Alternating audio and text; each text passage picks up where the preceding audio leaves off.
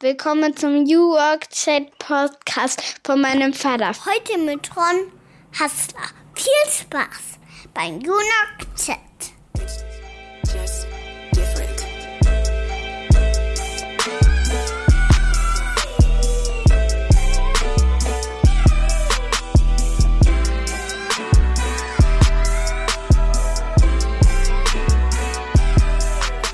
Damit moin und schöne Grüße aus Rostock City, der wahrscheinlich schönsten Stadt an der deutschen Ostseeküste. Ihr seid wieder goldrichtig beim New Work Chat Podcast, Episode 173. Mein Name ist Gabriel Rath. Ich mache diesen Podcast seit 2018. Ich produziere das Ganze sozusagen, moderiere das, interviewe hier und freue mich, dass ich mit fast 200 Leuten bislang sprechen durfte über die Frage, wie die Zukunft der Arbeit aussieht, aber was wir auch konkret heute dafür tun können. Und zwar wir alle. Ich selber bin Familienvater von drei Töchtern und bin allein schon deswegen sehr daran interessiert, dass wir die Arbeitswelt menschenfreundlicher gestalten. Und da gibt es so viele Facetten und so viele spannende Menschen, dass das Thema einfach nie langweilig wird. Heute geht es um die Frage, wie wir eigentlich unsere Büros und auch vor allen Dingen unsere Bürogebäude zukünftig anders denken müssen. Was hat das mit unseren Städten eigentlich auch zu tun? Welche Rolle spielt Nachhaltigkeit dabei und was können wir vielleicht auch von Dänemark, Kopenhagen und anderen spannenden Cases lernen? Zu Gast bei mir heute ist Ron Calvin Hassler. Er ist CEO des Düsseldorfer Projektentwicklers Codig und bei Codig geht man die Dinge New Work-artig an. Man fragt sich also tatsächlich, wie können wir die neue Arbeitswelt berücksichtigen, wenn wir Büros und Bürogebäude planen? Wie können wir dafür sorgen, dass das Ganze nachhaltig funktioniert, dass Kreativität und kollaboratives Arbeiten gefördert werden? Wie können wir eigentlich auch dafür Sorge tragen, dass die Kultur am Ende sich so einstellt, wie man sich das erhofft. Und das tun sie, indem sie sich um Community Management Gedanken machen, indem sie die Tore öffnen auch für die Stadt selber, für die Kommune. Und sie arbeiten an diesen Projekten interdisziplinär und agil, vielleicht auch ein Stück weit nochmal anders als andere Projektentwickler. Und das ist ganz interessant, was der Ronda heute dazu erzählt. Er war auch in Asien, hat dort gelebt und gearbeitet, hat viele Dinge aufgesogen und lässt die jetzt in seine Arbeit einfließen ein spannendes Interview über die Zukunft des Arbeitens, über zukünftige Räume und Gebäude und auch Städte. Ich schaue ja gerne nach Kopenhagen, das ist ja von uns aus, von Rostock aus gar nicht so weit weg und da kann man sich natürlich auch was Architektur und Raum angeht, sehr viel abschauen. Das ist natürlich auch dem Ron bewusst, was da passiert, aber Ron hat auch noch einen weiteren Blick. Wir sprechen unter anderem auch über The Line, dieses Zukunftsarchitekturprojekt aber dazu vielleicht später im Podcast einfach mehr. Ich wünsche euch viel Spaß jetzt beim Zuhören und wir hören uns dann am Ende nochmal wieder.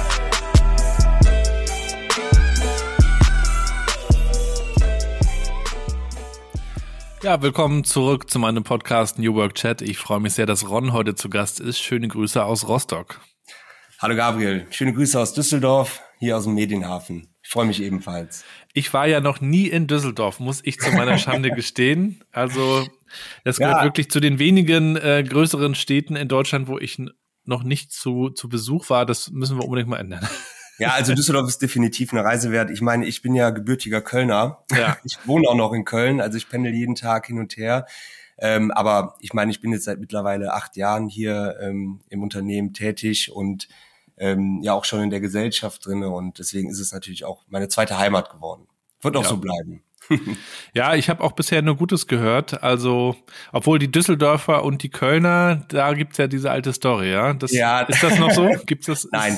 Nee. Das ist äh, gar nicht mehr so. Also man macht das vielleicht so ein bisschen, um sich noch zu necken und die Rivalität, die spornt natürlich auch an. Ja, aber ähm, nichtsdestotrotz äh, sind es sind beide Städte leben von dieser rheinischen Frohnatur und das macht dann auch Spaß. Ähm, also ich fühle mich hier sehr wohl. Ja. Ja. ja, wir wollen heute über Projektentwicklung, Raum, Architektur, Zukunftstrends von neuer Arbeit äh, sprechen. Da seid ihr mit Codig mittendrin äh, sozusagen. Wir haben auch gerade gesprochen, wir haben auch ein paar gemeinsame Bekannte wie den Raphael Gilgen von Vitra. Schöne Grüße. Der war auch gerade bei euch gestern. Bei mir im Podcast war er auch schon ein paar Mal und auch der beschäftigt sich ja mit der Frage, wie das nicht nur in anderen Ländern jetzt schon aussieht, sondern wie wir uns eigentlich auch darauf einstellen können. Und ich bin äh, ganz gespannt, was du da heute auch erzählen wirst, wie ihr arbeitet, wie ihr das auch seht. Ähm, ist ja auch aktuell sehr viel zu lesen. Viele Unternehmen beschäftigen sich mit der Frage, wie sieht das Büro der Zukunft aus? Holen wir die Leute zurück? Wir haben gerade ja. gelesen, dass Zoom Leute auch jetzt zurückholt für zwei Tage. Also ja. ja, viele Fragen und wir fangen mal ganz vorne an. Ich habe ja so eine Einstiegsfrage. Lieber Ron, wie würdest du eigentlich meiner zehnjährigen Mathilda, unsere mittlere Tochter, erklären, was du eigentlich so tust? Ähm, Gabriel, das erkläre ich ihr genauso wie den anderen, weil es ist tatsächlich ein relativ komplexes Feld, in dem wir uns bewegen, aber man kann das ganz leicht runterbrechen. Also Projektentwicklung ähm, ist im Endeffekt die Aufgabe ähm, eines Bauherren von uns, ähm, zu schauen, dass wir an einem bestimmten Standort im jeweiligen Kontext der Aufgabe ein Gebäude entwickeln, einen Außenraum entwickeln, der in dem Menschen arbeiten, leben, ihre Zeit verbringen und der bestenfalls, äh, das ist auf jeden Fall unser Credo, auch einen positiven Einfluss auf die Stadtentwicklung hat. Und das kann man eigentlich ganz gut mit ähm, ja, Lego vergleichen. Ja. Weil auch da ähm, müssen sich ja die Entwickler der jeweiligen ähm, Lego-Projekte überlegen, wie, ähm, welch, was, was steckt eigentlich dahinter? Ja, was möchte ich hier schaffen? Also es, es braucht eine Idee. Ja. Ähm, welche Anforderungen gibt es, gilt es zu erfüllen? Dann gibt es eine Anleitung, die Planung und dann wird das Ganze ja gebaut. Ja, und das machen wir natürlich nicht alleine. Das machen wir mit einem sehr großen Projektteam. Ähm, in dieser Frühphase, da sind natürlich ähm, viele Ideengeber, Wissensträger mit dabei, unter anderem auch der Raphael. Das ist die Konzeptphase. In der Planungsphase kommen dann die Architekten so richtig nach vorne und die Ingenieure. Und ähm, beim Bau arbeiten wir natürlich mit großen Bauunternehmen zusammen, die dann auch in der Lage sind, über mehrere Jahre so ein Projekt mit einem entsprechenden Volumen ja auch rechtzeitig fertigzustellen. Damit es dann bezogen wird von einem Unternehmen ähm, und die Menschen dann da drin anfangen können zu arbeiten. Ja, und du bist in der Geschäftsführung seit 2020. Richtig. Du bist aber eigentlich noch gar nicht so alt, ne? Hast, nee. äh, erzähl mal, wie kam's? Ja, also das ist, äh, also ich sag mal, natürlich bin ich jetzt gerade für das Thema der Projektentwicklung oder für die Immobilienbranche jetzt nicht äh, so alt. Ich bin ja 32 Jahre alt. Ähm, also im Endeffekt fängt das alles an, dass ich mich schon immer mit Architektur auseinandergesetzt habe. Also ich hatte eine sehr große Affinität zu Design, zu Räumen. Ich fand das immer toll, wie Räume sich auf den Menschen, wie die, wie Räume auf den Menschen wirken, sowohl positiv als auch negativ. Ja, also das darf man ja auch nicht vergessen. Man muss das auch mal in die andere Richtung betrachten, um daraus Lernen zu ziehen. Und mir war das immer wichtig, irgendwie etwas zu schaffen, was physisch ist, was auch langlebig ist. Und dann stand dann nach meinem Abitur die, ja, erstmal die Entscheidung so im Raum zu sagen, okay, möchte ich jetzt Architektur studieren? Ähm, ist natürlich auch ein sehr, ich sag mal, theoretisches Studium, ja, also Vollzeit, man hat natürlich viele Projekte und so weiter, aber so dual äh, konnte man das damals noch gar nicht machen. Und nach Rücksprache dann auch mit meiner Familie haben wir uns dann dazu entschieden und gesagt, hey, überleg doch mal, ob du nicht lieber noch was du alles machst und in unterschiedliche Branchen reinschaust die vielleicht alle so im Immobilienbereich angeordnet sind. Das habe ich dann auch gemacht, ähm, habe ein duales Studium gemacht in Köln, ähm, Baubetriebsmanagement, habe in Ingenieurbüros gearbeitet, beim Projektentwickler gearbeitet und auch schon im Bauunternehmen. Und ja, nach Fertigstellung des Studiums äh, war für mich dann klar, dass meine Leidenschaft in der Projektentwicklung liegt. Ja? Und dann habe ich mich dazu entschieden, auch noch ein Masterstudium zu machen. Das war dann 2016 ähm, um das Ganze abzurunden, um äh, das Thema der Projektentwicklung auch zu vertiefen. Das war dann Real Estate Management und Construction Project Management ähm, an der Universität Wuppertal. Und das war ebenfalls ein duales System und ähm, ja, ich habe mich dann auf die Suche gemacht und gesagt, okay, hey, ich möchte jetzt in ein Unternehmen rein, das ein bisschen kleiner ist, weil ich war vorher bei recht großen Unternehmen und das wirklich als Problemlöser agiert, ja, ähm, und das komplexe ähm, Projektentwicklungsherausforderungen angeht. Und dann bin ich durch einen ja, glücklichen Zufall auch auf äh, das Unternehmen gestoßen, in dem ich ja selber gerade äh, in der Gesellschaft bin, die Codic Development. Ähm, habe mich ähm, ja mit meinem Partner, dem Guido Knümann, da gefunden und wir haben es dann gemeinsam geschafft, das Unternehmen auch jetzt mittlerweile in die dritte Generation zu führen. Ja, und ähm, ja, so ist das gekommen. Wir hatten natürlich dann zum Beginn äh, diverse Projekte auf dem Tisch. Ähm, ich meine, ich habe parallel mein Studium gemacht. Ich war im letzten Modul des Studiums ähm, in Hongkong mhm. und da ging es um das Thema Corporate Real Estate. Und da habe ich so die ersten Erfahrungen gemacht mit den ganzen neuen Arbeitsplatzmodellen. Ja, und es ist wirklich auch ähm, beeindruckend zu sehen, wie man in Hongkong ähm, oder auch vielleicht in anderen Metropolen, die ja ein sehr eine starke Verdichtung haben, ja, einen hohen Flächenmangel, wie die damit umgehen. Ja, also die gehen ja auch stark in die Höhe, das was man in Deutschland ja nicht so mag. Ne? Genau. Und ähm, das hat natürlich zwei Gründe. Ja, also zum einen äh, sind diese Arbeitsplatzmodelle entstanden, weil Unternehmen festgestellt haben, hey, wir können hier unsere Mitarbeiter aktivitätsbezogen auch auf bestimmte, also können wir bestimmte Räumlichkeiten zur Verfügung stellen. Auf der anderen Seite ist es ja so, dass das auch eine Effizienz mit sich bringt. Ja, also geteilte Flächen, bringen in der, im Endeffekt auch wieder eine Reduktion der Gesamtfläche. Und das ist auch ein wirtschaftlicher Aspekt.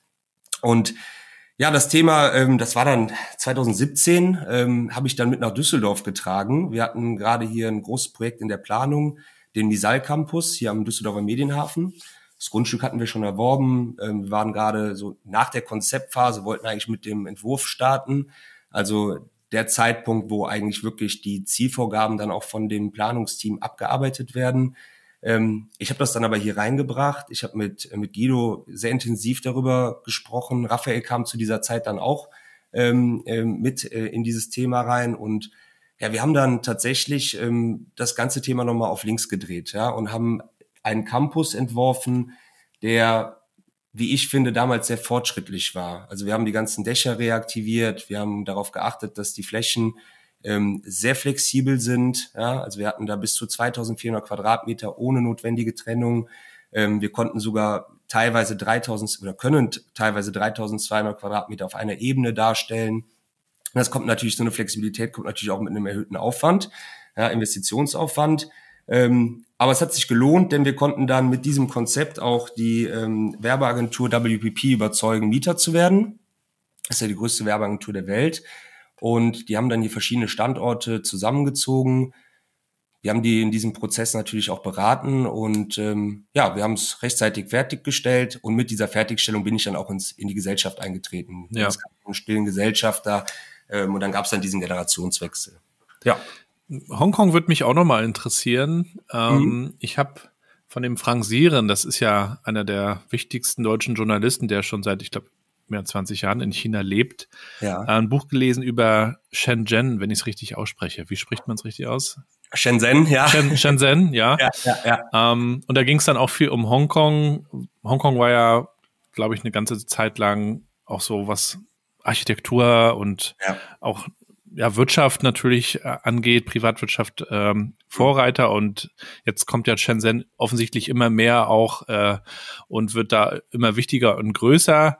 Ja. Und in dem Buch konnte man auch ganz viel über die Arbeitskultur lesen, die ja auch nochmal ganz anders ist als hier bei uns in, in Deutschland, weil mhm. einfach auch viel mehr von, vom Staat, von der Partei vorgegeben und aber auch ermöglicht wird gleichzeitig, mhm. auch Innovationen bezuschusst mhm. wird in Größenordnung.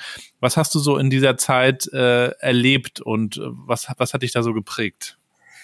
Ja, also ich sag mal, das ist ja jetzt auch schon ein bisschen her. Ne? Und ich sag mal, das, also man, es gibt ja immer bei uns in der Projektentwicklung auch eigentlich zwei Ebenen, in denen wir uns bewegen. Das eine ist wirklich so der Stadtraum. Ja, also wir müssen natürlich schauen, auch über ein Zoom-out, äh, wie entwickelt sich die Stadt, ähm, welchen Beitrag kann ein Projekt, ein Neubauprojekt oder ein Refurbishment auch ähm, auf den Stadtraum nehmen und ähm, wie können wir dazu positiv zu einer Entwicklung beitragen. Und das andere ist ja dann wirklich, ich sag mal, die Nutzung und die Bespielung auch der Flächen in den Gebäuden. Und beides fand ich sehr krass zu der damaligen Zeit, weil man muss sich das ja so vorstellen, ich habe ja zu dem Zeitpunkt auch schon länger in, in Büros gearbeitet und kam dann dorthin ähm, mit ähm, einem ja, englischen Professor mhm. und unserer, unserer Studienklasse und wir haben dann da eigentlich überwiegend so Case Studies gemacht, haben schon in einem Coworking Space gearbeitet, der ganz anders war als Regos oder wie sie dann damals hießen. Ähm, das war ja noch vor WeWork, also ja, bevor total. das so kam, ne? Genau, ja. Und ähm, man hat halt zwei Sachen festgestellt. Zum einen hat man sich in Hongkong tatsächlich sehr viel in den Gebäuden aufgehalten. Ähm, also es gab natürlich auch äh, diverse Außenflächen. Ich weiß, dass damals noch der Hafen da äh, in der großen Entwicklung war, wo man auch Grün schaffen wollte, aber sonst im, im City Center war es überwiegend äh, in-house. Ja. Und man hat ähm, darauf geachtet, dass gerade die erdgeschossigen Bereiche, also Erdgeschoss plus vielleicht erstes, zweites, ähm, auch der Öffentlichkeit zugänglich waren. Ja. Denn darüber wurden ähm, die Gebäude auch verbunden und auch mit, den, mit der öffentlichen Infrastruktur wieder vernetzt, also mit der U-Bahn und so weiter. Ähm, also man konnte sich durch die Stadt eigentlich relativ trocken bewegen. Man hat ja da auch eine Regenzeit. Wir waren auch lustigerweise zu der Regenzeit da äh, in Hongkong. Und wir haben uns überwiegend dann in den Gebäuden aufgehalten. Du gehst von einem zum nächsten sozusagen. Genau, ja, über Brücken, über, über Tunnel. Und das ist natürlich schon mal sehr konträr zu, zu den Städten, die man hier in Deutschland hat. Ja, also auch, ich sag mal, damals vielleicht für diese Anforderungen, die die Stadt hat, gut, aber ich sag mal, das war jetzt für mich als Europäer jetzt nicht äh, so angenehm, ja, weil es natürlich auch alles immer stark klimatisiert und so weiter. Ja.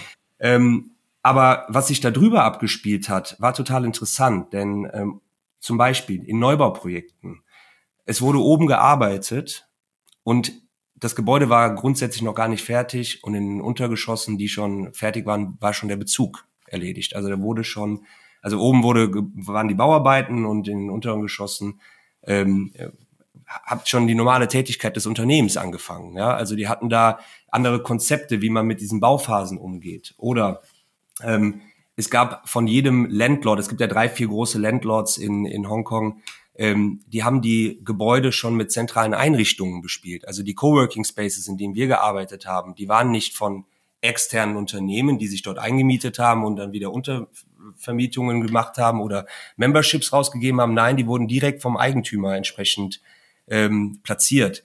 Und das ist natürlich auch noch ein großer Unterschied zu dem, was wir hier haben. Also die Verwaltung der Immobilie, ja, und das Schaffen der Infrastruktur in diesem Projekt, das ist eine Sache, wo man in Hongkong und sicherlich in anderen großen Metropolen ähm, feststellt, dass die viel, viel stärker von den Eigentümern übernommen wird. Mhm. Und das ist etwas Richtiges, wie ich finde. Und ich glaube, das ist auch ein Trend, der äh, hierzulande oder in Europa sukzessive Einzug hält. Ja, weil ähm, du brauchst zentrale Einrichtungen, denn es wird in Zukunft wesentlich stärker in Richtung Multi-Tenant gehen und nicht in diese großen ähm, Single-Tenant-Campus-Projekte. Ähm, und nicht jedes Unternehmen kann sich dementsprechend dann diese ganze Infrastruktur leisten. Ja.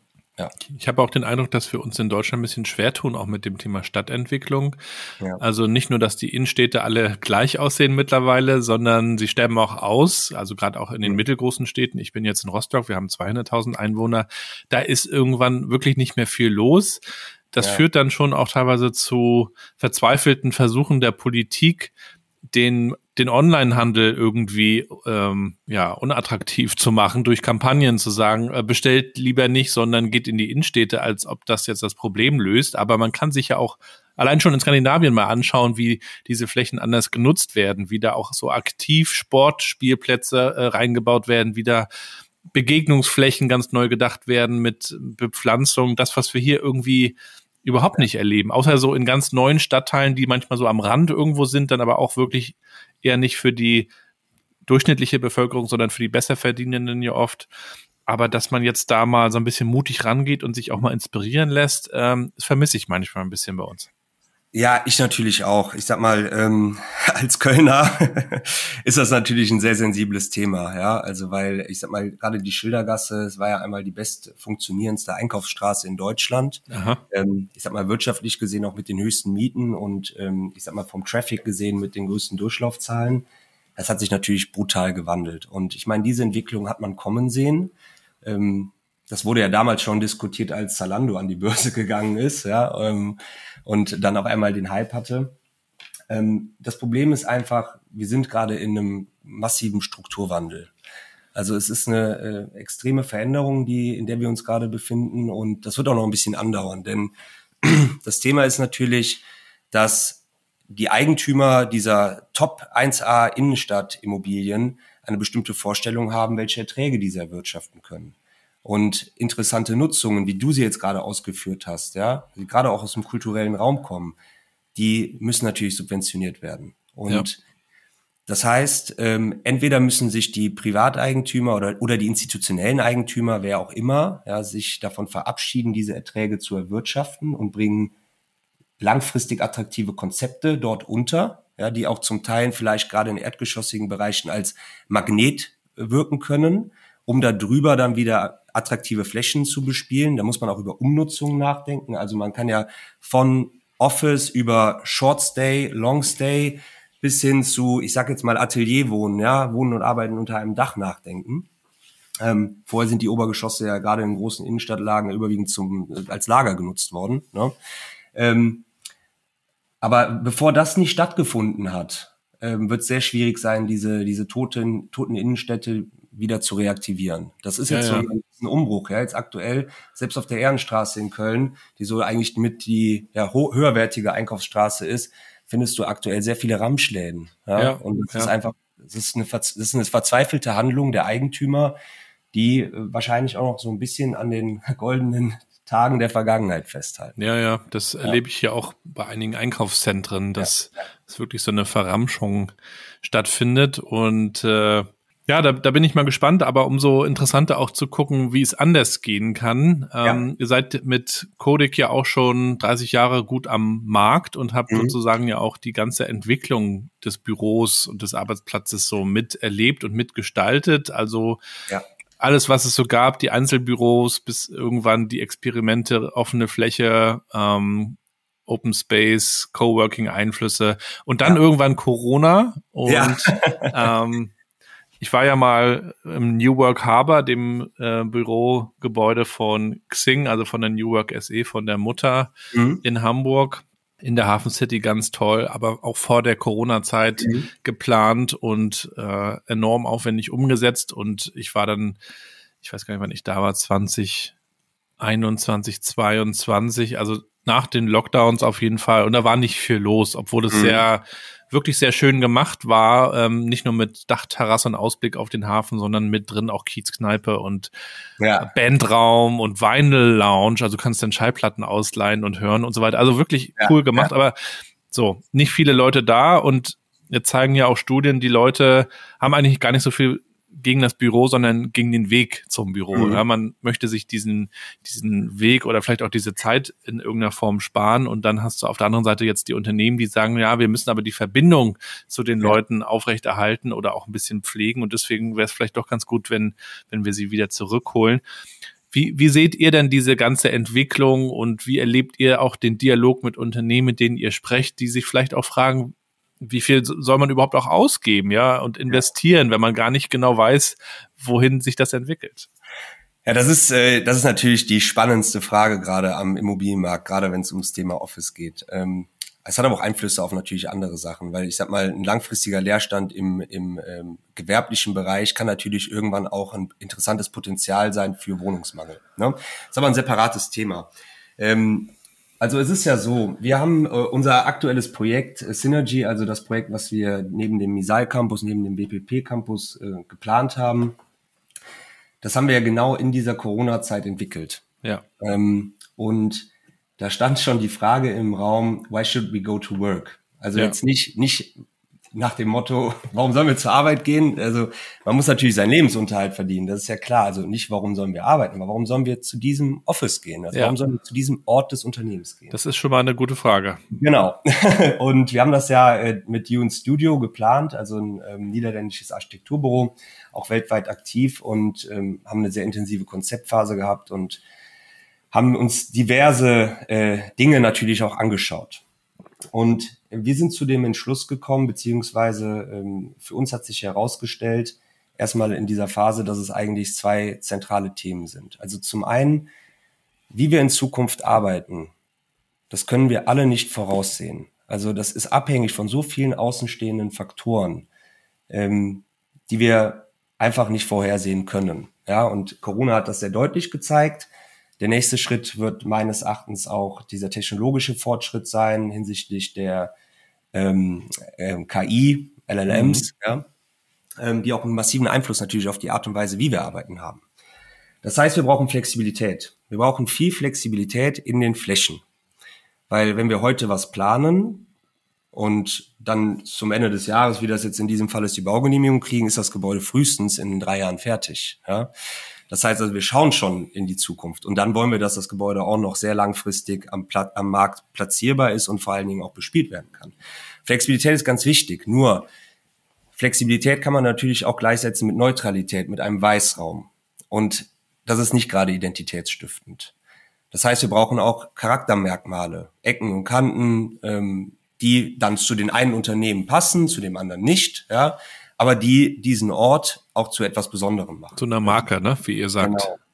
Das ist die Balance zwischen, ich sag mal, dieser Neutralität, der Flexibilität und der Identität und dem Charakter. Und ähm, das kann man natürlich mit Architektur sehr gut spielen. Ne? Ähm, in diesem Falle haben wir bei uns ähm, in dem Projekt Synergy einen sehr zentralen, wichtigen Ort geschaffen, ein Atrium, ähm, das eben nicht so geplant ist wie diese klassischen Atrien, dass man von oben in ein Loch schaut, sondern es verspringt sehr stark. Es gibt viele Allgemein- und Gemeinschaftsflächen, an denen Zufallsmomente provoziert werden. Ich habe auch die Möglichkeit, mal von meiner Fläche, von meiner exklusiven Mietfläche herauszugehen in diesen Gemeinschaftsraum, ja, um mal so ein bisschen auch in, auf einen neutralen Raum wiederzukommen, der nicht nur von dem CI des Unternehmens gebrandet ist, und auf der anderen Seite braucht es natürlich diese Stages, ähm, in denen das Unternehmen, ich sag mal, machen kann, was es will. Ja, und das wollen wir dem Unternehmen auch äh, offen halten. Das gepaart natürlich mit ähm, viel Grün, ja, und mhm. bestenfalls, so haben wir es jetzt hier auch vorgesehen, Bereichen ähm, für Aktivität und Regeneration. Denn ich denke, es ist ganz wichtig, dass ähm, jetzt in der Zukunft die Unternehmenskultur und die Vorstellungen der Mitarbeiter sich alleinen. Ja, also die müssen wieder zusammenkommen. Man darf das, ähm, man muss für beide Seiten Verständnis haben. Ähm, es gibt, es ist unternehmensgrößenabhängig, strukturabhängig und es ist vor allen Dingen auch eine Frage, welche Prioritäten gibt es in dem Arbeitsalltag eines jeden. Ja, ähm, ich, man braucht nicht ins Büro zu gehen, wenn man E-Mails bearbeiten möchte, ja, oder wenn man ein paar Calls hat, die digital oder per Telefon stattfinden. Wenn ich ein gutes Homeoffice habe oder habe die Möglichkeit, remote zu arbeiten, auch da muss es Angebot geben vom Unternehmen, dann kann ich das gerne von meinem Kiez machen oder von meinem Landhaus. Das ist alles möglich. Aber es ist natürlich schon so, dass in bestimmten Branchen die Gespräche von Angesicht zu Angesicht, diese Zufallsmomente oder diese Lightbulb-Moments sehr wichtig sind. Und gerade in diesen Branchen, denke ich, braucht es natürlich auch bestimmte Regeln, ähm, die zu verstehen geben, wie man ähm, zusammen an dem Ort des Unternehmens ähm, zusammenkommt und auch da zusammenwirkt, um an etwas Größerem zu arbeiten. Ja, und ähm, das ist total unterschiedlich. Das muss auch jeder für sich selbst formulieren. Wir sind ja ähm, mit unserer Funktion äh, in der Position, dass wir sagen, hey, wir wollen euch die optimale Plattform dafür liefern. Und wir wollen euch auch die Flexibilität geben, ähm, heute, ich sag mal, eine bestimmte Fläche anzumieten, und in der Lage zu sein, diese wieder unterzuvermieten, ne? falls ihr weniger Fläche braucht. Oder mal etwas hinzuzunehmen, wenn ihr mehr benötigt. Also, dass man in dem Gebäude atmen kann. So, das ist so das Spannungsfeld, in dem wir uns bewegen. Deswegen sind wir natürlich auch sehr ganzheitlich da unterwegs. Wir sprechen natürlich viel mit Personen wie dem Raphael. Es gibt aber auch noch andere, die gerade in dem ganzen Change Management ähm, unterwegs sind, die den Unternehmen erstmal helfen von den Anforderungen, die sie heute im Kopf haben, weil sie heute mal ihre Belegungszahlen gecheckt haben, die Gleichzeitigkeitsfaktoren angepasst haben und so weiter, die die heute mal wieder abholen und sagen, hey, überlegt jetzt mal bitte ganz genau, was brauchen wir, wie sieht die Arbeit in Zukunft aus, ja, und kann man dann auch über eine bestimmte Konzeption sich eine bestimmte Flexibilität aufrechterhalten. Ne? Das ist äh, sehr wichtig. Ja, die Unternehmen müssen sich eben erstmal fragen, wo sie strategisch hinwollen und Richtig. natürlich auch, wo sie sich kulturell hin entwickeln wollen. Ja. Und wenn das nicht klar ist, äh, dann ist es natürlich gefährlich, ähm, große Projekte zu planen. Ne? Ja, also das ist, wir merken das ja gerade. Ähm, gerade in Deutschland oder die deutschen Unternehmen, sagen wir es mal so, sind sehr zögerlich. Ne? Die ähm, gerade bei den Größenordnungen, mit denen wir sprechen ja immer über, also ich sag mal, ab 200 Mitarbeiter, das ist schon mal eine Größenordnung. Ähm, die sind natürlich, ja, die haben auch Angst, etwas falsch zu machen. Ist so mein Gefühl. Da wird sie, man macht sich schon Gedanken, ähm, man entwickelt auch Strategien, aber aufgrund der Unwägbarkeiten, die der Markt auch gerade mit sich bringt, ja, und die Situation gerade mit sich bringt, ähm, sind da alle sehr zögerlich und wollen natürlich keine neuen Investitionen tätigen in neue, in neue Flächen. Ich denke aber, dass das jetzt sukzessive wieder anzieht. weil man darf ja auch nicht vergessen, in den letzten drei Jahren ist relativ wenig passiert. Es war nahezu Stillstand. Die Bestandsverträge, die konnten verlängert werden. Und wenn jetzt irgendwann dieser, ich sag mal, der Aufruf kommt, hey Leute, wir wollen wieder zusammen persönlich zusammenarbeiten und äh, wir wollen uns hier am Ort des Unternehmens treffen ähm, und gemeinsam ja die die Vision und die Mission umsetzen, dann ähm, äh, wird da auch wieder mehr Dynamik reinkommen. Mhm. Jetzt müssen wir natürlich, wenn wir über das Büro der Zukunft sprechen, auch über die digitale Zusammenarbeit sprechen. Mhm. Also wir haben ja immer mehr Möglichkeiten, uns auch im digitalen, im virtuellen Raum zu begegnen. Das kann man von zu Hause aus machen, vom Büro aus oder auch von einem dritten Ort. Inwieweit wird das denn auch mit berücksichtigt, wenn man jetzt neue Projekte plant? Ich habe es mal von Microsoft auch gehört, die natürlich auch in der Produktentwicklung ganz genau schauen, ähm, wie auch hybride Meetings zum Beispiel besser funktionieren mit ganz anderen Bildschirmen und Kameras. Aber ich denke mal, dass man auch die Räume ganz anders ja planen würde, wenn man weiß, es sind nicht immer alle da ähm, und trotzdem wollen wir alle inklusiv auch einbinden. Ja, also äh, das ist ein äh, sehr gutes, äh, ein gutes Thema, was du hier ansprichst. Also wir haben es nämlich gerade bei uns im Unternehmen selbst umgesetzt. Ja, also wir, es gibt ja in Deutschland ein ähm, ja einen Unternehmenscampus, der sehr fortschrittlich ist. Das ist House of Communications von Serviceplan. Ja. Ich weiß nicht, ob du schon mal da warst, aber ist wirklich sehenswert. Ähm, ich kenne es bisher nur von Bildern und Videos. Raphael ja. hat es ja auch empfohlen äh, genau. und führt es immer gerne an. Ja. ja. Und ähm, wir äh, sind natürlich auch mit ähm, dem Team da, die äh, da die, sagen wir, die die die Entwicklung betreut hat von Serviceplan sehr eng im Austausch, äh, weil wir das sehr interessant und gut finden, ja. ähm, was für eine Entwicklung da stattgefunden hat. Und darüber sind wir auch auf diese, sagen wir, technische Infrastruktur gekommen. Denn ähm, Serviceplan hat das optimal umgesetzt. Also man kennt das ja selber. Ja, man äh, will ein schnelles Meeting machen und auf einmal stimmt das Setup nicht. Das Mikrofon funktioniert nicht, die ein, das Einwählen funktioniert nicht. Dann äh, ist die Kamera nicht angeschlossen und man hat schon keine Lust mehr es geht, man kann das verändern. Ähm, wir haben das hier gerade bei uns umgesetzt, um das auch mal, um mit gutem Beispiel voranzugehen. Und jedes unserer Projekte erhält von den Ausstattungen her erstmal auch diesen Standard. Ja, das ist natürlich auch sehr hochpreisig. Das darf man nicht vergessen. Und es hat, ich hatte es ja eben schon mal gesagt, es muss von Unternehmen zu Unternehmen, es ist unterschiedlich, es muss untersucht werden. Ähm, Wichtig ist in Zukunft, dass ähm, Projekte dieser Größenordnung, die wir planen, diese zentralen Einrichtungen auch für temporäre Bookings zur Verfügung stellen. Ähm, ich halte nichts davon und ich glaube, es ist sehr schwierig, dass ähm, Besprechungen in Zukunft analog und digital zugleich stattfinden, weil irgendjemand fühlt sich immer abgehangen oder Misskommunikation entsteht.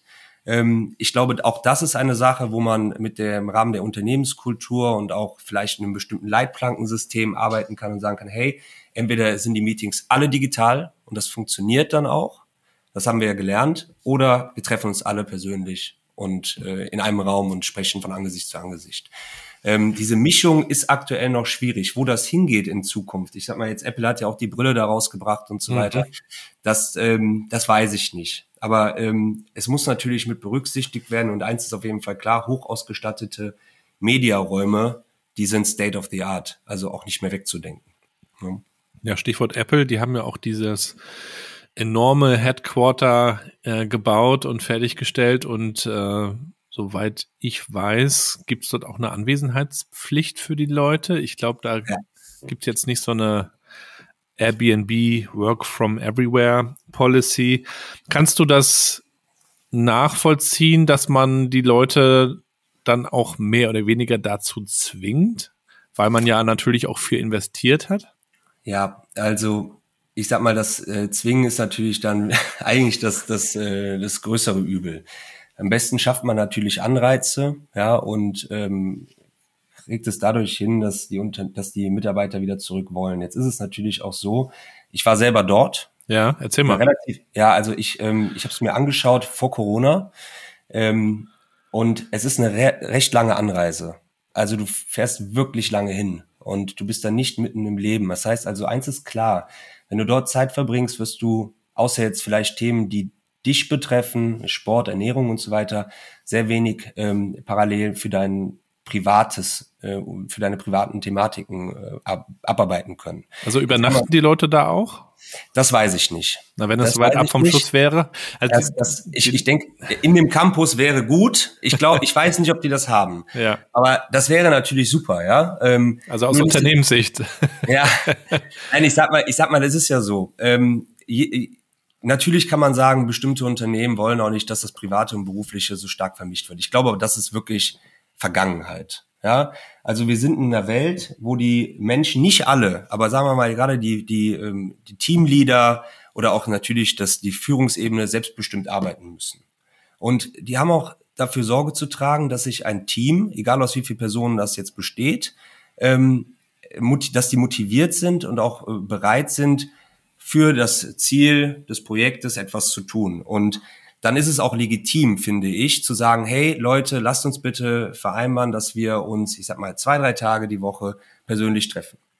Es, ist es fängt natürlich dann an, schwierig zu werden, wenn eine bestimmte ähm, Gewöhnung schon daran äh, gegeben ist, dass ich während meines Arbeitsalltags sehr viele private Sachen machen muss. Das heißt, für mich sind in Zukunft die Themen Lage, Konzept und auch das Thema Timing sehr wichtig. Ne? Ähm, und wenn man sich den Apple Campus anschaut, würde ich sagen, äh, tolles Konzept erstmal, super ästhetisch, super Design. Ob es so menschenzentriert ist, kann ich nicht beurteilen. Ja? Ähm, würde ich jetzt vielleicht auch in Frage stellen. Das Thema Lage ist sicherlich da ein Problem. Ja, also in München, ich, Apple hat ja gerade in München auch ein großes Vorhaben ähm, und ich glaube, da wird es einfacher gehen, weil da sitzen hier wirklich am Hauptbahnhof und ähm, da ist es für die Leute ein einfaches, auch zu sagen, hey, ich gehe mal für drei, vier Stunden ins Office, für ein wichtiges Meeting, für einen guten und interessanten Workshop. Ne? Und kann dann von dort aus wieder selbstbestimmt entscheiden, von wo ich remote oder arbeite oder Homeoffice mache. Mhm. Ja. Du hast auch schon andere Entwürfe gesehen, international. Du bist ja auch unterwegs, schaust dir viel an. Gibt es noch ja. so ein so ein Case, der dich in irgendeiner Form auch begeistert hat? Ja, also ich sag mal, es ist immer eine, wie gesagt, also die Architektur ist immer das eine. Ja, ich finde es immer super interessant, wenn es dann auch Unternehmen gibt, die daraus das äh, das Optimum machen. Ja. das ist wirklich mittlerweile, muss ich sagen, also finde ich Serviceplan ist schon ist schon eine Nummer, auch international, weil es halt ähm, eine Transformation hinter sich hat das Unternehmen hat eine Transformation aus der Innenstadt heraus von unterschiedlichen Standorten in das Werksviertel an einen großen Campus hinter sich. Und das ist natürlich schon, ähm, das sind viele, unter, viele Veränderungen auf einen Schlag. Und ähm, ich finde auch gut, wie das vonstatten gegangen ist, also wie man die Belegschaft mitgenommen hat ähm, und wie man sich sozusagen in dieses Thema reinentwickelt hat. Das ist für mich ein sehr gutes Beispiel. Und natürlich unser Projekt Misal hier am Medienhafen. Denn WPP ist ja so das, äh, sagen wir, englische Pendant, das äh, Pendant aus UK zu Serviceplan. Und auch die haben das wunderbar gemacht. Ja, also die haben ja auch ähm, aus dem ganzen Stadtraum in Düsseldorf die Leute zusammengezogen und haben jetzt einen sehr fortschrittlichen, innovativen Campus ähm, mit äh, Shared Spaces ähm, und äh, leben natürlich oder, oder können natürlich aus diesen ganzen Synergien, die da entstehen, Nutzen ziehen. Hm. Ja. Das sind für mich aktuell jetzt in Deutschland hier die, ähm, die großen Beispiele. Man kann natürlich schauen, also es gibt in, in UK natürlich noch ähm, von Google den Campus, der auch äh, sehr toll ist. Mhm. Ja, ähm, aber wie gesagt, es ist gerade bei den, ähm, es muss immer diese Symbiose sein, Unternehmenskultur und, und Raum. Das ist wichtig. Was hältst du denn von der 170 Kilometer lang, ich habe es gerade parallel nochmal aufschlagen. Äh, Nein. Stadt The, The Line in Saudi-Arabien. Das ist ja immer mal wieder was drüber zu lesen. Ja. Äh, es wird ja auch heiß diskutiert, weil es offensichtlich ja auch nicht den größten Fokus auf Nachhaltigkeit ja. hat, dass da mitten in der, in der Wüste ähm, dieses Projekt äh, gebaut wird. Nichtsdestotrotz ist es ja interessant, was da passiert. Ähm, ja. Verfolgst du das in irgendeiner Weise? Vielleicht kannst du auch mal den, den Hörern und Hörerinnen kurz berichten, was es damit auf sich hat. Also ich äh, verfolge das ein bisschen. Ähm, ich werde jetzt auch äh, deswegen zur Biennale fahren, ähm, denn da im Neom ist das ja, also mhm. so, so, nennt sich das Projekt, ähm, wird da äh, vorstellig werden mit den nächsten Ideen und ähm, Gartner, die Firma Gartner, die die Fassade von unserem Projekt Misal gebaut hat, die ähm, hat sich, soweit ich weiß, auch da beworben, mhm. ja, um, um die Fassade zu konstruieren. Ähm, also es ist natürlich eine lineare Stadt. Ähm, man kann das ein bisschen mit Brasilia vergleichen, ja, von Oskar Niemeyer geplant. Ähm, mhm. ist ganz interessant, das kann man sich mal anschauen, die existiert ja schon. Das können wir ja mal ähm, verlinken. Ja, das ähm, ist super interessant. Ähm, also was halte ich davon? Also ich glaube, es ist A, super fortschrittlich und visionär gedacht. Vielleicht ist es für die Kultur ähm, in diesem Land oder an diesem Teil der Welt auch etwas, was funktioniert. Ähm, es ist, wird in meinem Freundeskreis, wir sprechen da regelmäßig drüber, auch sehr, ja, divers gesehen ja. und ähm, ja auch von manchen als gut geheißen, von manchen die finden es nicht toll. Ich gehöre eher zu der zweiten äh, Fraktion. Ähm, ich glaube, dass ähm, es ein Schritt ist in die richtige Richtung, eine Veränderung herbeizuführen. Aber da ich natürlich auch ähm, im Herzen Europ Europäer bin, ähm, glaube ich nicht, dass das eine Lebensqualität mit sich bringen kann auf sehr lange Sicht, die wir jetzt gerade in äh, unseren Städten erfahren. Mhm. Ja, weil sie einfach organisch gewachsen sind. Ne? Und Stadt ist auch ein Raum, in dem man sich sicher fühlen soll, ohne dass dort ähm, übermäßige Sicherheitsvorkehrungen und Einrichtungen ähm, gebaut worden sind oder vorgesehen sind. Und das finde ich immer so toll, wenn man jetzt, ich sag mal, München ist natürlich das Paradebeispiel, ja, wenn man durch München läuft, ähm, diese Stadt hat ähm, so eine tolle Mischung zwischen Historie und Modernität. Ja, ähm, findet man selten. Ähm, und das kann ich ja wirklich als Kölner dann auch sagen. Köln ist es ein brutales Gegenteil, aber ähm, trotzdem fühlen die Menschen sich da wohl, ja, weil sie da Räume haben, die sie sich zu eigen machen können. Und dafür ist Stadt da. Und dafür sind auch übrigens unsere Gebäude, Gebäude da. Wir bauen die Gebäude, die wir, die wir äh, in die Welt setzen, für die Menschen. Ja, und das ist das, das ist das Zentrum von allem. Und deswegen muss das darum gedacht werden. Ja, und das hat mir ein bisschen gefehlt in den letzten Jahrzehnten. Da waren Immobilien ja eher ein Finanzprodukt. Ähm, man hat auf Mietverträge geschaut. Ähm, und das, äh, ich, ich bin da sehr, äh, ich bin überzeugt von und auch sehr froh, dass sich das jetzt ändert. Mhm. Das ist auch richtig. Das ist die richtige, das ist der richtige Weg. Ja. ja. Ja. Ich habe schon damals in der Schulzeit, als wir das erste Mal von Globalisierung gehört haben und Urbanisierung, mhm. äh, da, da hieß es dann immer, ja, es ziehen jetzt immer mehr Leute in die Städte und man sieht das schon an den großen Städten, aber das hat ja auch nicht aufgehört. Dieser Trend ja. ist ja äh, aktueller denn je, führt dann natürlich zu großen Problemen auch, Wohnungsnot, ähm, ja. Vieles ist auch sehr teuer geworden in den großen Städten und äh, Verkehrsprobleme gehören dazu etc. Ja. Wie, wie hältst du dich eigentlich auch auf dem Laufenden, was, was diese Themen angeht? Also ihr beschäftigt ja. euch ja wirklich, wie du sagst, mit der Zukunft. Du hast schon ja. gesagt, ihr sprecht mit verschiedenen Leuten, ihr stellt mhm. ja auch sehr diverse Teams zusammen, wenn ihr an Projekte herangeht. Aber wie, was sind so deine Quellen? Also wo, wo kriegst du so deinen Blick in die Glaskugel her?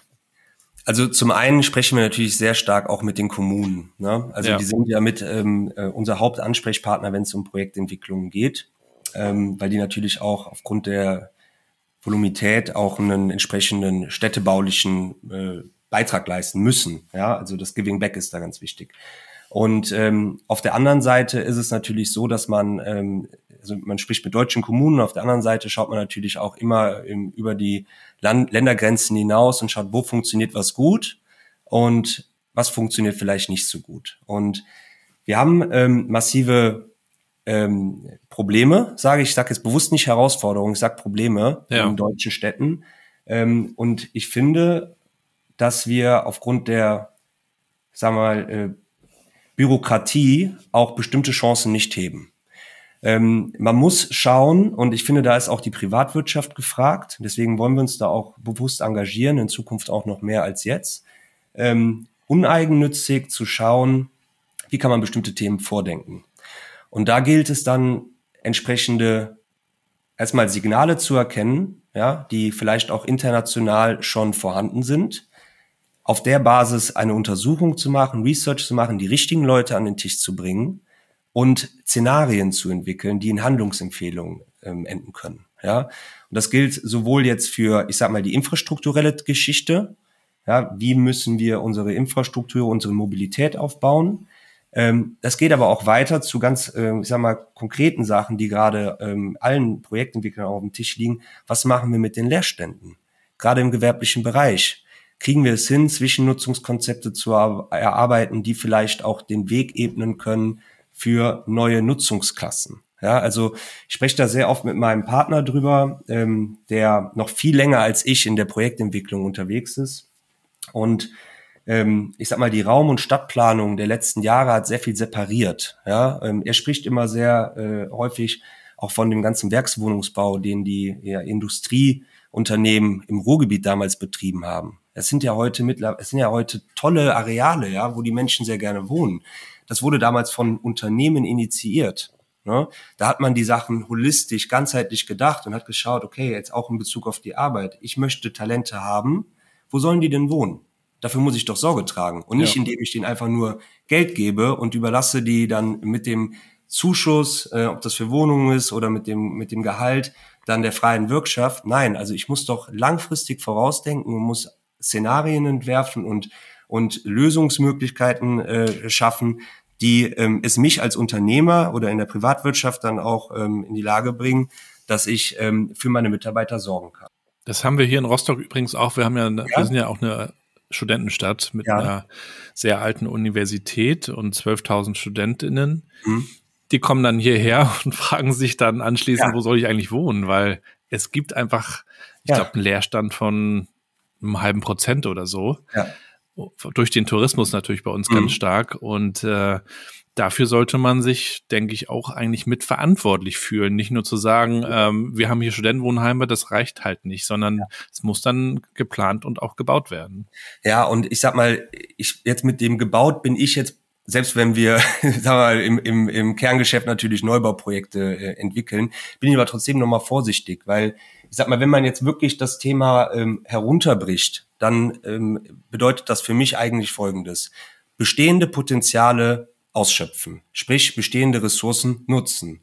Und dann kann es auch, dann muss es auch mal, äh, muss man in den Hintergrund rücken, wie ein bestimmtes ein Gebäude beschaffen ist. Ja, also wir haben hier in Deutschland den höchsten oder mit den höchsten Standard für Wohngebäude.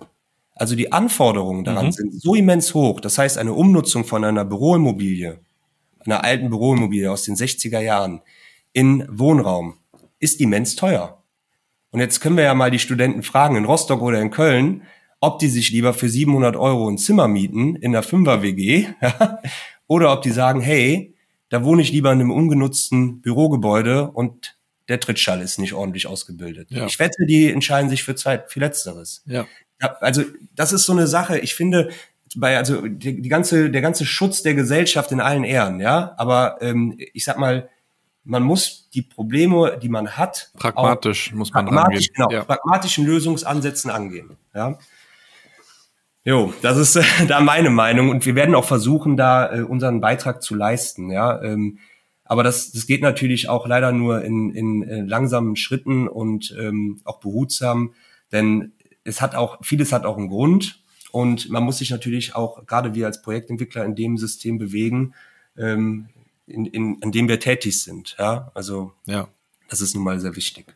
Ja. ja, spannende Einblicke, Ron. Vielen Dank schon mal dafür. Vielleicht kannst du uns abschließend auch noch ein Buch empfehlen, das dich beeindruckt hat. Äh, vielleicht hat es auch mit dem Thema zu tun, muss es nicht zwingend, aber mhm. bin gespannt. Also ähm, es gibt ein Buch von Jan Gehl, ähm, nur der Name ist mir gerade empfallen, aber es geht darum, wie ähm, die Stadt Kopenhagen mhm. ähm, zu dem geworden ist, was sie, äh, was sie heute ist. Also sprich, ähm, ich sag mal, Reduktion des Autoverkehrs im, im Zentrum, ähm, Aktivierung der, der Flächen ähm, für Fahrradfahrer und vor allen Dingen die Deindustrialisierung des Hafens. Ja, zu ja. einem sehr, sehr tollen Aufenthaltsbereich, in dem heute ähm, Familien schwimmen, ähm, Sport gemacht wird. Und ähm, ich schicke dir das gerne nachher nochmal zu. Ähm, ich habe auf den Titel gar nicht geachtet. Das ist ja. ein Buch, was ich mal meinem Bruder geschenkt habe, der Architektur studiert.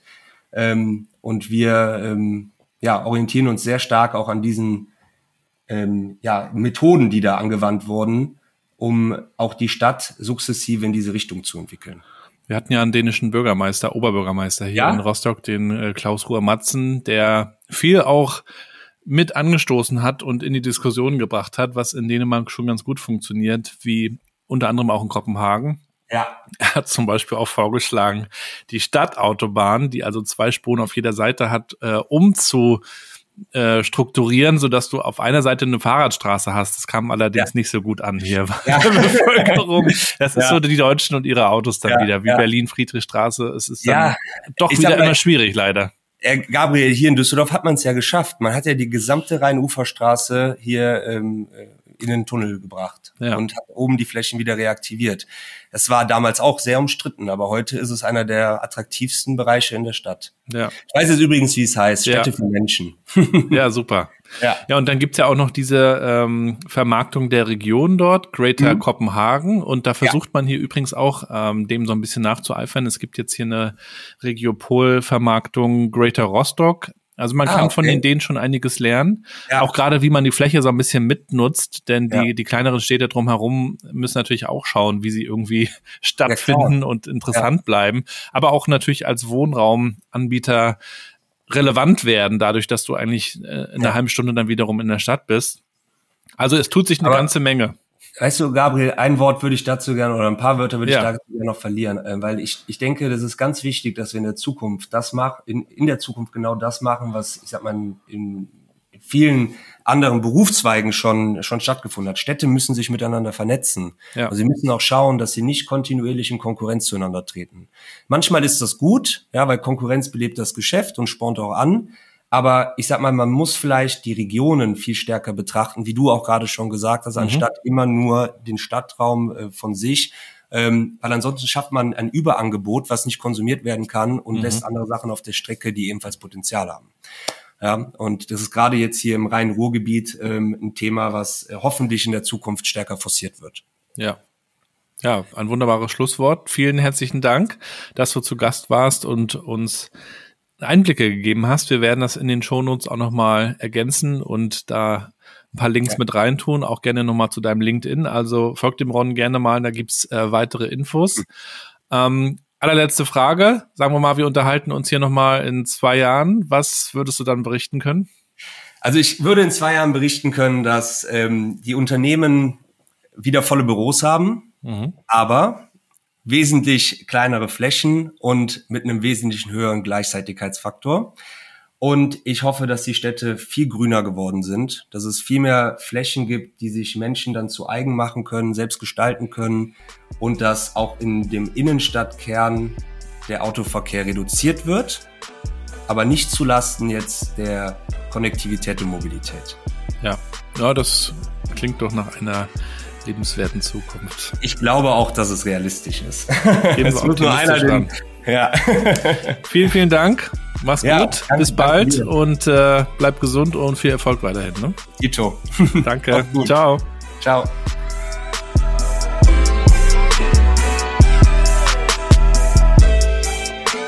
Und das war's mit der heutigen Episode mit Ron von Kodik. Alles wie immer in den Show Notes. Checkt die Links mal aus, vernetzt euch mit Ron, vernetzt euch auch gerne mit mir. Auch mein LinkedIn-Profil natürlich dabei. Und ihr könnt mir Feedback geben. Das solltet ihr sogar tun. Was gefällt euch hier? Was wünscht ihr euch? Wen wünscht ihr euch? Welches Thema sollten wir mal besprechen und auseinandernehmen? Da freue ich mich über Post. Schickt mir gerne E-Mail auf gabrielrad.com gibt es dann auch nochmal einen Überblick, was ich sonst noch so mache und wie wir vielleicht auch zusammenarbeiten können. Ich komme gern zu euch auf eure Veranstaltung und halte Keynotes, unter anderem auch darüber, was ich in den letzten fünf Jahren gelernt habe über die Zukunft der Arbeit hier in diesem Podcast. Ich berichte aber auch darüber, was eigentlich die Future Skills sind und warum Mut und Neugier so eine zentrale Rolle spielen. Viele praktische Einblicke und Stories, die ich dort zum Besten gebe. Auch unseren Projekten wie die Eisbademeisters ist dort Sorge getragen. Also ein bunter Mix, wenn ihr mögt, könnt ihr mich gerne anfragen. Das Ganze läuft dann über meine Speaker-Agentur Minds and Matches. Verlinke ich euch auch nochmal. So viel dazu. Ich danke euch auf jeden Fall fürs Zuhören. Wenn es euch gefällt, bewertet den Podcast bitte mit ganz, ganz vielen Sternen. Bei Apple Podcasts und Spotify zum Beispiel könnt ihr das tun. Empfehlt es gerne weiter in euren Freundeskreisen, auf der Arbeit, wo auch immer ihr seid. Das hier ist nicht nur mein, sondern das ist unser Podcast. Und das Ganze lebt auch davon, dass wir das Ganze ein bisschen weiter treiben. Also daher vielen, vielen Dank für euren Support schon mal. So, damit äh, sind wir dann auch schon am Ende für den heutigen Mittwoch. Freitag geht's dann auch schon weiter mit der nächsten Folge. Ich wünsche euch bis dahin erstmal alles Gute, bleibt gesund und bleibt connected. Chat.